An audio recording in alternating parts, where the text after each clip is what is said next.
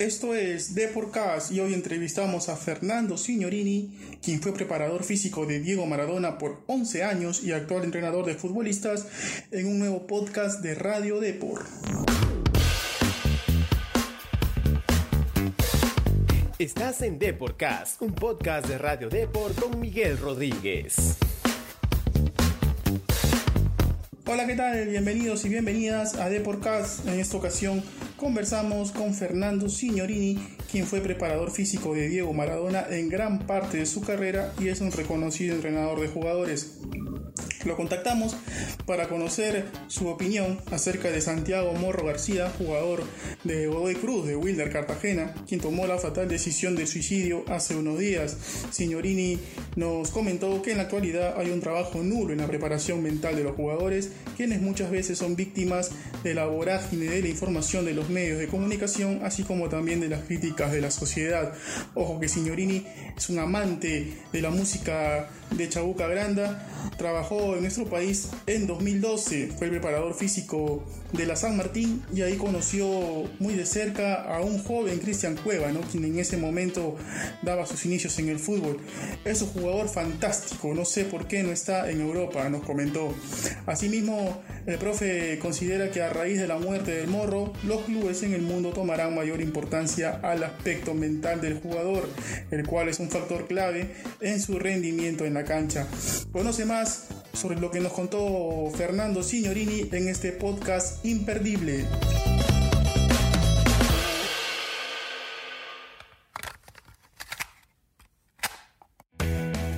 Don Fernando Signorini, eh, reconocido preparador de jugadores argentino, quien tuvo una, una relación muy cercana con Diego Armando Maradona, nos visita esta vez en nuestro programa de Podcast. Eh, antes de empezar la entrevista a don Fernando, le quisiera comentar que nosotros tenemos un, un pequeño juego aquí en el programa y le vamos a, vamos a dar inicio. Entonces, ¿cuál es su nombre completo, por favor? Fernando Signorini. El lugar de nacimiento. Lincoln, en la provincia de Buenos Aires, el 7 de diciembre de 1950. Su hobby. Tratar de ser feliz. Un ídolo No lo tengo, nunca tuve ni, ni tampoco lo necesito. Y una canción. Ah, bueno, es- vamos, a- vamos a poner eh, La Flor de la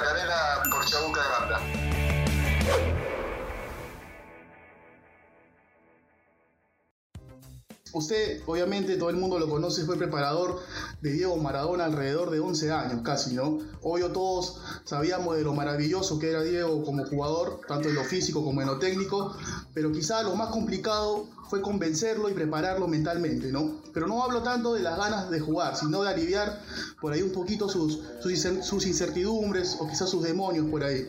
Fue un trabajo complicado hacer eso con Diego. No, no, sinceramente no, porque el deseo era de él, obviamente, para eso me había llamado, para que tratara de ayudarlo a llegar a donde él quería, que era en definitiva concretar sus sueños que ya había eh, manifestado desde muy pequeño en una entrevista, creo que a los 11 años dijo que él quería jugar en primera y ganar un mundial, ¿no? Entonces yo simplemente estaba al lado precisamente para eso, pero no, no era, no, no, fue ningún trabajo. En realidad eh, él era un enamorado de juego, un enamorado sobre todo de la camiseta de la selección argentina y estaba, eh, estaba prácticamente empeñado en cambiar eh, el destino de su vida y el de su familia, porque sabemos que eran de extracción social eh, muy humilde. Era mucho de conversar con él en el día a día, eh, obviamente aparte del tema físico, ¿no? Que también lo trabajaba usted, eh, le, tra- le hablaba sobre la vida, más que todo, me refiero a eso. Sí, se tocaban todos los temas, porque obviamente estábamos todos los días eh, del año juntos, prácticamente, salvo los 15 o 20 días de, de vacaciones después estábamos permanentemente juntos y a veces mañana, tarde y noche, ¿no? A, raíz del lamentable fallecimiento de, Santiago García, jugador uruguayo de Godoy Cruz, quien sufría depresión, ¿no? ¿Se volverá usted, eh, cree más importante el trabajo y cuidado mental de los jugadores? ¿Siente que está un poco descuidado ese aspecto? Sí, decididamente sí, porque eh, hoy los jugadores a los que prácticamente nadie se preocupa por hacerlo, sobre todo para enfrentar un ambiente que se ha tornado realmente irrespirable, eh, además con una frivolidad e irrespetuosidad por el hecho deportivo y por ellos mismos que realmente lastima y preocupa. Yo creo que los mecanismos del Estado tendrían que imponer algún tipo de sanciones a quienes desde los medios se expresan de la manera que se expresan, porque no olvidemos que también esos mensajes distorsivos llegan a los niños en periodos formativos y en vez de ayudarlos a formarse de la mejor manera, lo que se ayuda es a deformarlos, que tal vez es lo que el sistema quiere, porque cuanto más estúpidos y cuanto menos sentido crítico tengan en sus opiniones, son mucho más fáciles de manejar. Eh, hay una perversidad que es realmente llamativa y mucho más llamativa, repito, que el Estado no reaccione exigiendo eh, un control de, de contenido, vista la irresponsabilidad y la negligencia con la que muchos actores del periodismo deportivo de hoy se manifiestan. A veces, a veces los dirigentes, cuando el futbolista está en problemas, está sumergido en indisciplinas, siempre se opta por lo más fácil, ¿no? Por apartarlo del club. Como que, como fue el caso de, de Santiago García, ¿no? Que el presidente dijo de que no era un líder y que tenía un bajo rendimiento, ¿no? Y por eso quizá eh, el uruguayo eh, se sintió en- eh, estuvo en un, en un cuadro de depresión. ¿Cree usted que cuando el futbolista está en problemas es ahí el momento donde los dirigentes tienen que cobijar al jugador? Bueno, pero para eso haría falta que los dirigentes se preparen para ser dirigentes, ¿no? Sobre todo sabiendo que van a tratar con personas eh, que generalmente eh, salen de extracciones sociales muy, muy humildes, ¿no? Eh, y que obviamente no están preparados para la vida o para los grandes escenarios y sobre todo, te repito, en este momento en que prácticamente la sociedad mundial eh, está influenciada de tal manera por el sistema capitalista en su etapa neoliberal y consumista. Hoy aparentemente tener es mucho más importante que ser. Ahora, ¿de qué te sirve tener tanto cuando tenés eh, un problema de esa magnitud que no podés resolver? Seguramente no es metiendo la mano en el bolsillo que se resuelven los problemas, sino teniendo un sentido mucho más humanista eh, de las relaciones y sobre todo un- una solidaridad que muchas veces eh, escasea hacia el ¿no? Eh, todo esto es muy preocupante y, y creo que, repito, alguien más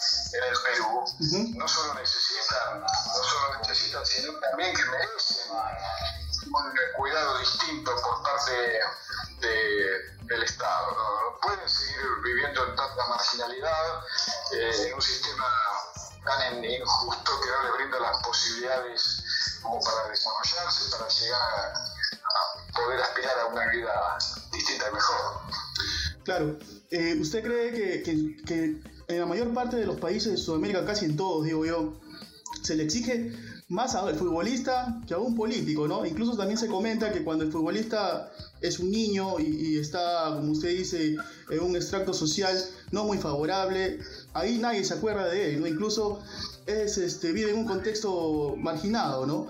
¿Por qué cree que cuando da el salto eh, el- la sociedad le exige tanto al futbolista y el futbolista puede entrar en un proceso de confusión, un proceso de depresión en algunos casos, ¿no?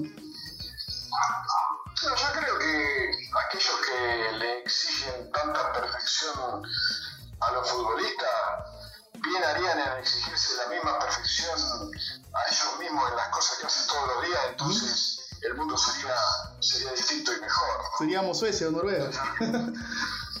Sí, sí, bueno, eso digo, pero es, es un producto también de la, de la mediocridad de, de la gente, ¿no? Siempre en reclamar a los demás todo y no reclamarse nada a sí mismo. ¿Cree que se, se pudo evitar este ese enlace con, con Santiago García?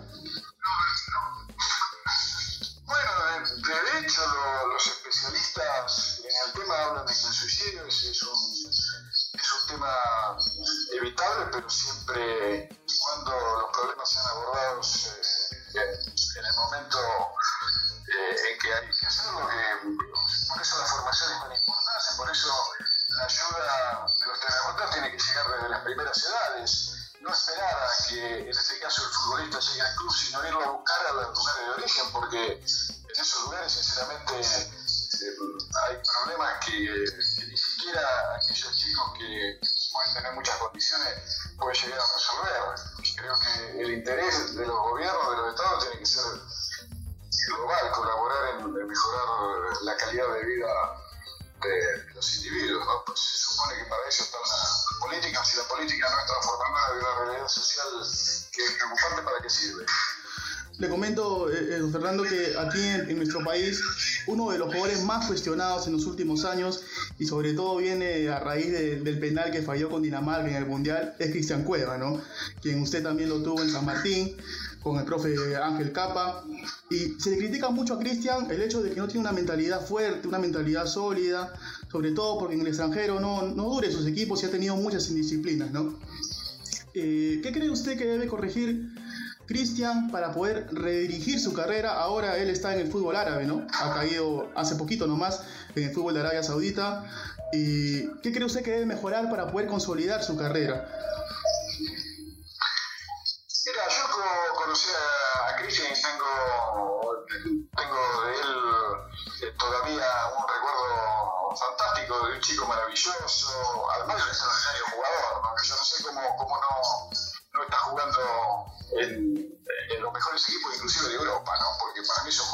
primer,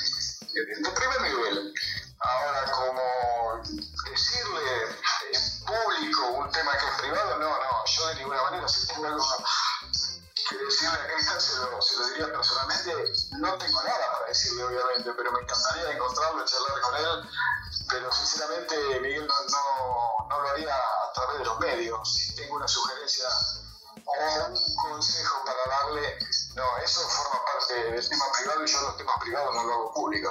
Claro que sí. Usted vio infinidad de cracks mundiales, eh, don Fernando, que desfilaron ante sus ojos durante toda su etapa de, preparador de jugadores. Algunos de ellos en la cancha, quizá por ahí era un monstruo, eh, ¿no? Obviamente que todos conocemos los jugadores que usted ha, ha manejado. Y por ahí emocionalmente no estaba tan bien. Sí, claro, sí, sí. Eh, mira, todos los seres humanos, ¿no? Somos eh, nuestro estado de ánimo, del estado emocional.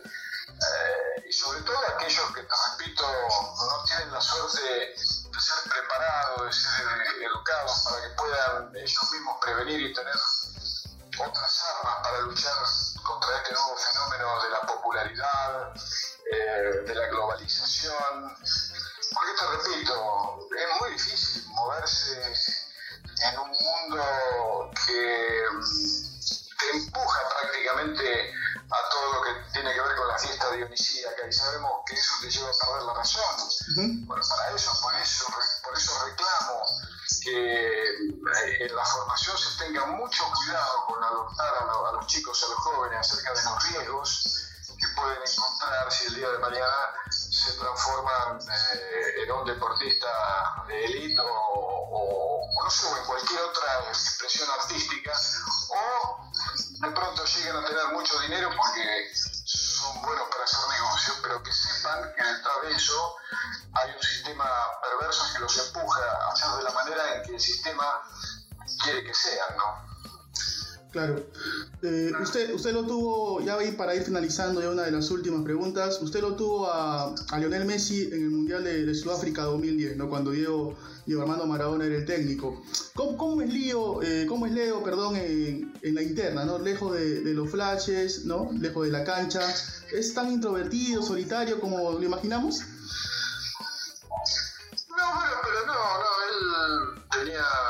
Su grupo, como todos los chicos, ¿no? En las concentraciones y, y hacía las cosas que hacen los pibes de, de, esa edad. Después lo que la prensa quiera hacer creer y todo este, este tipo de, de opiniones distorsionantes de la realidad, tiene que ver más con la fabulación que conviene al gran negocio y a la realidad. Diego es un chico fantástico, ¿no? yo creo que todavía la mejor como, como pibe que como jugador y como jugador es, extraordinario. ¿no?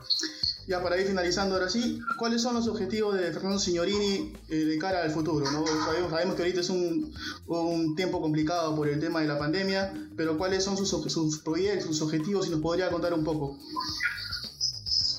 No, era precisamente eso, ¿no? El de seguir en el deporte, pero sin que sin darle prácticamente importancia, eh, en este caso al fútbol eh, competitivo, sino a los valores formativos que, hay necesariamente, imprescindiblemente que transmitir a los chicos, porque si el fútbol como, como argumento cultural eh, como, como, elemento formativo no es transformador también de su propio ambiente, ¿para qué? ¿Para qué estamos? ¿Para acompañar únicamente al gran negocio? ¿Para acompañar a que un equipo salga campeón? ¿Dar tres vueltas alrededor de eh, no sé, de un monumento, gritar como mono, después, y después llegar a casa y ver que en realidad eh, la realidad social sigue siendo tan preocupante como siempre. Entonces, eh, sobre todo educar a través de, a través de la verdad, sin eufemismo, diciendo las cosas como son para que los chicos tengan más y mejores armas para un futuro que yo creo que tiene que ser necesariamente más luminoso que este periodo de tanta confusión, de tantas tinieblas, de tantas sombras. Claro, justo lo que usted comentaba de preparar al jugador para la vida, no tanto para la portada de lunes, ¿no? Como comentó en algún momento. Sin ningún tipo de duda, porque si tiene condiciones, aunque vos equivoques, va a llegar igual.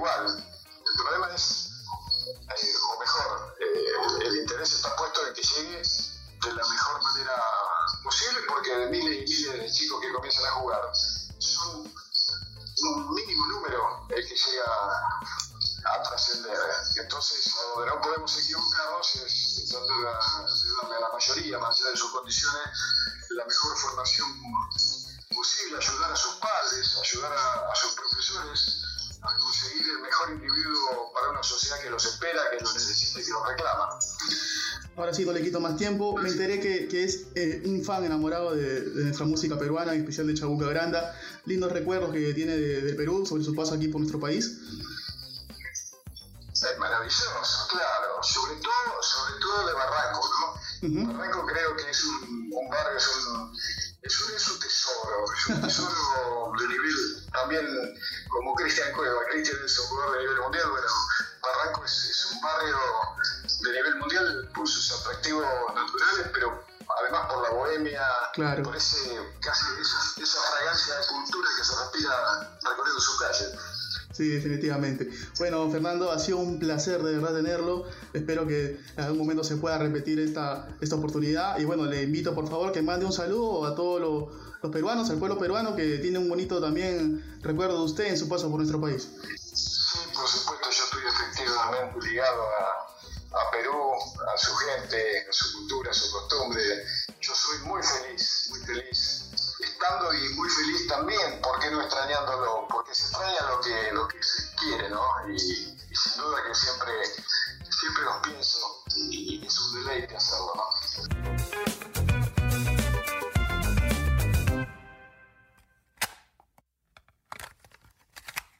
Fernando Signorini es una voz autorizada para hablar sobre el trabajo mental de los jugadores. Es uno de los más reconocidos preparadores a nivel mundial y prueba de ello fue que sacó lo mejor de Diego Maradona durante gran parte de su carrera. Él, como era de esperar, está muy preocupado por el mal trabajo que vienen realizando los clubes, sobre todo en Sudamérica, en el aspecto emocional de los futbolistas. Cree que el desenlace fatal de Santiago García se pudo evitar con apoyo, trabajo y ayuda profesional. Asimismo, nos dio una pequeña apreciación sobre la actualidad de Cristian Cueva, a quien considera que debería estar en las mejores ligas de Europa debido a su calidad futbolística. Fue un placer escuchar sin duda a uno de los mejores del mundo en su trabajo y espero que ustedes también lo hayan disfrutado. Nos veremos en el próximo podcast con otro gran invitado. Nos vemos. Nos encanta saber tu opinión. Coméntanos y deja tu valoración de Deporcast en Apple Podcast. También no te olvides de seguirnos en Spotify, Spreaker y Google Podcast.